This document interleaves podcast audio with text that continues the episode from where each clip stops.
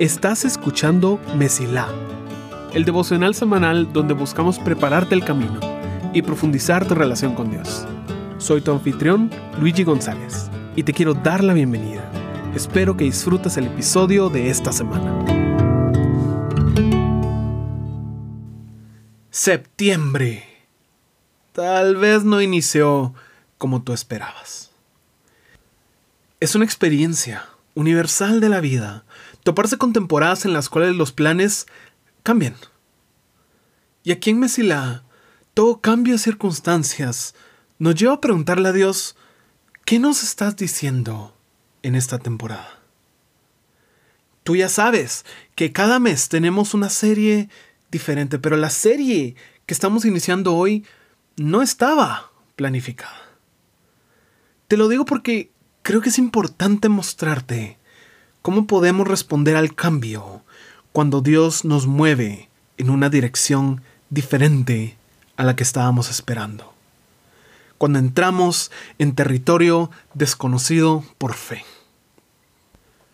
Con eso en mente, te quiero invitar a que nos acompañes este mes en la serie titulada Una buena respuesta.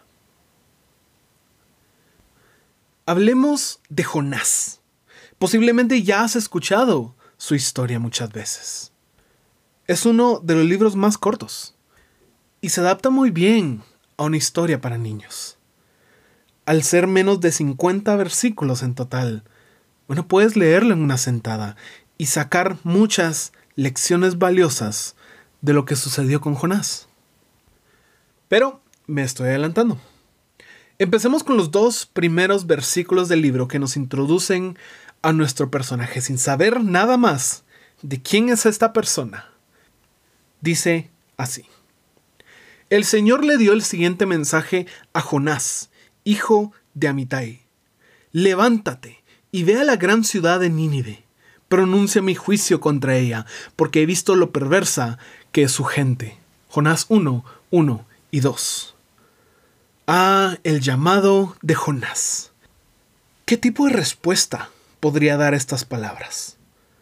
Hemos visto a tantas personas dudar de su llamado. ¿Será que va a decir que él no es digno, como Isaías? ¿Será que va a decir que no tiene lo necesario, como Moisés? ¿Será que va a ser la persona que por fin dice con mucho gusto, Señor?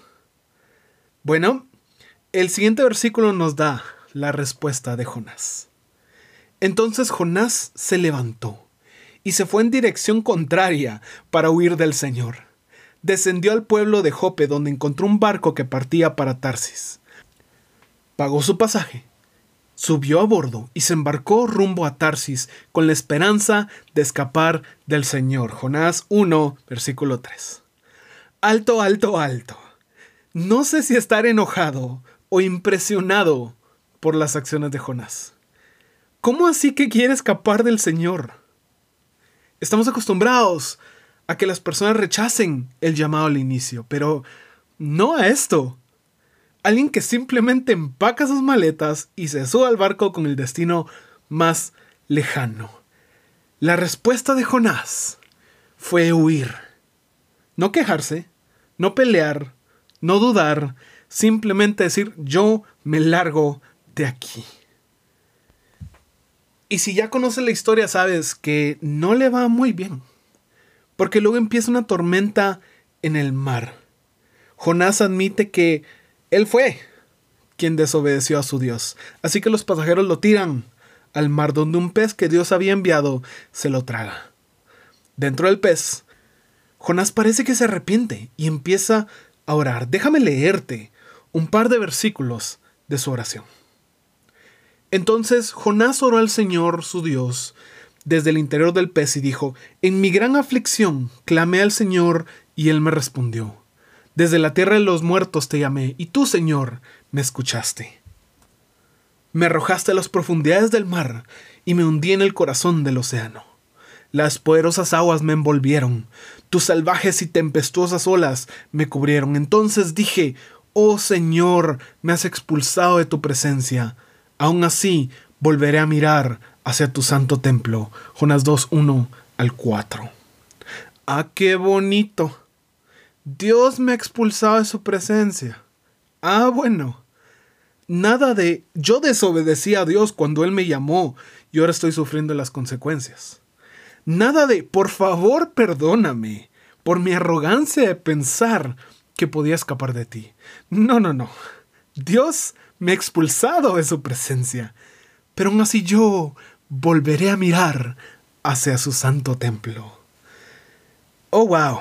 El problema de este chico es serio. Y sigue, cuando la vida se me escapaba, recordé al Señor. Elevé mi oración sincera hacia ti en tu santo templo. Los que rinden culto a dioses falsos le dan la espalda a todas las misericordias de Dios.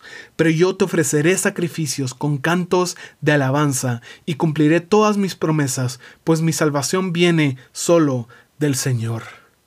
Entonces el Señor ordenó al pez escupir a Jonás sobre la playa. Jonás 2, 8 al 10. Bueno, por lo menos Jonás quiere hacer lo correcto. Dios entonces lo libera del pez y nuevamente le dice que vaya a Nínive. Y esta vez Jonás va a Nínive. Pero aquí nos tenemos que preguntar, ¿por qué no quería ir a Nínive? ¿Acaso era una ciudad tan perdida en el pecado que no había salvación?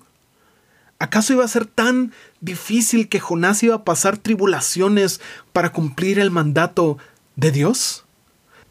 ¿Acaso su vida iba a correr peligro por simplemente compartir este mensaje?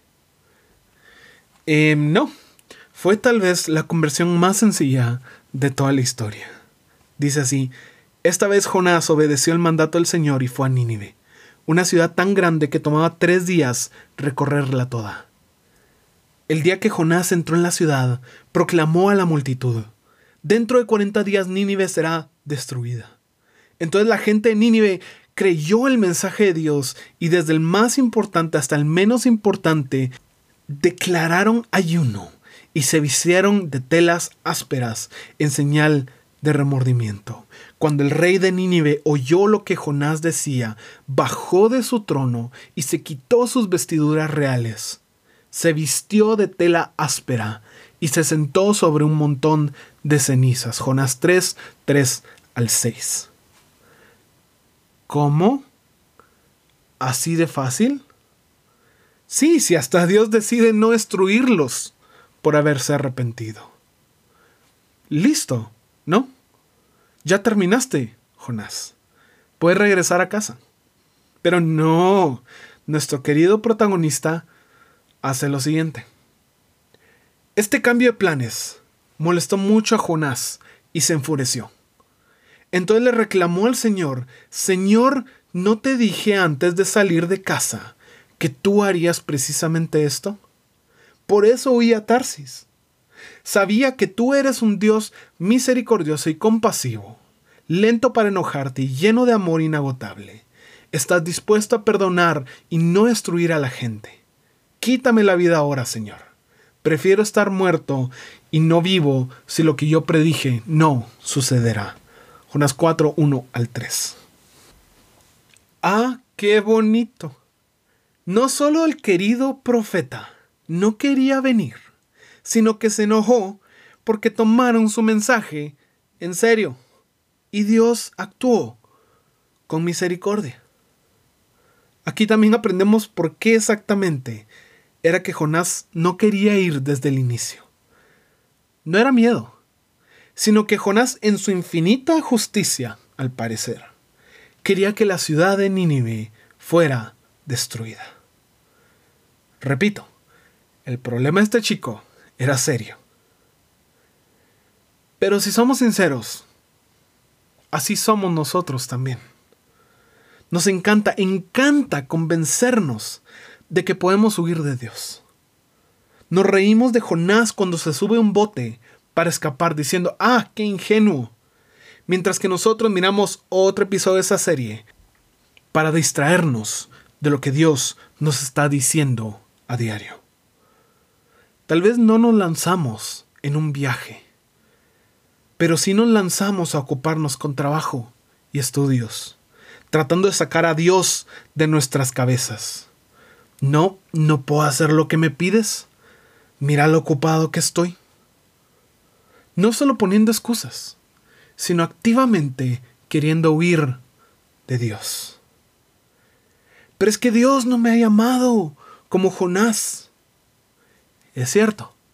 Tal vez no escuches una voz que te diga que vayas a algún lugar a predicar, pero todo el tiempo estás viviendo circunstancias que han sido orquestadas por Dios.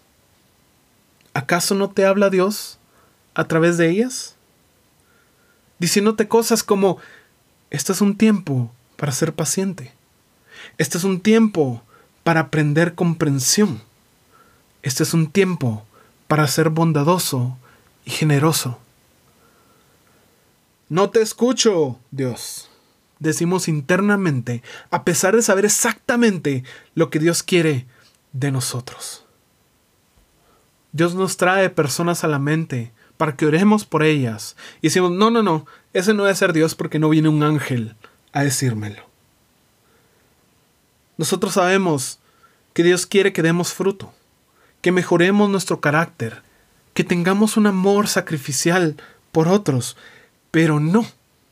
Vamos a subirnos al bote llamado el trabajo, llamado la U, llamado cuarentena, llamado COVID.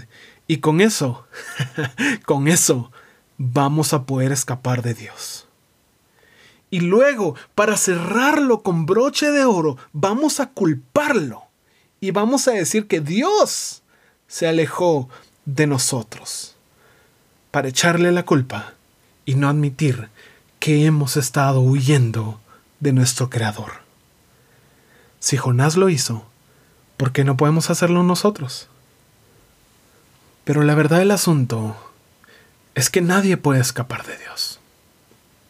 Jamás podré escapar de tu espíritu, dice el Salmo 139. Jamás podré huir de tu presencia. Si subo al cielo, ahí estás tú. Si desciendo a la tumba, ahí estás tú. Si cabalgo sobre las alas de la mañana, si habito junto a los océanos más lejanos, aún allí me guiará tu mano y me sostendrá tu fuerza. Podría pedirle a la oscuridad que me ocultara y a la luz que me rodea que se convierta en noche, pero ni siquiera en la oscuridad puedo esconderme de ti. Para ti la noche es tan brillante como el día, la oscuridad y la luz son lo mismo para ti. Salmo 139, 7 al 12. Hay muchas respuestas que podemos tener a lo que Dios nos está llamando. Pelea con Dios, alégale, llora con Él, pero nunca, nunca intentes convencerte de la ilusión de poder huir de Dios. Porque primero te estás engañando a ti mismo pensando que puedes ocultarte.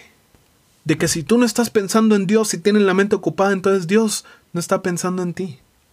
Y segundo, porque solo te estás haciendo daño a ti mismo, al atrasar el propósito que Dios tiene para tu vida. Porque una buena respuesta para lo que Dios te está llamando y los cambios que estás experimentando nunca, nunca va a incluir huir de Dios. Deseo que entiendas que estar lejos de Dios es una ilusión y que tu camino se mantenga siempre despejado. Gracias por escuchar. Si este episodio fue de bendición para ti, puedes ayudarnos a crecer al compartir el devocional en redes y enviándolo a las personas que sientes que necesitan escucharlo. Gracias por ser parte de Mesila.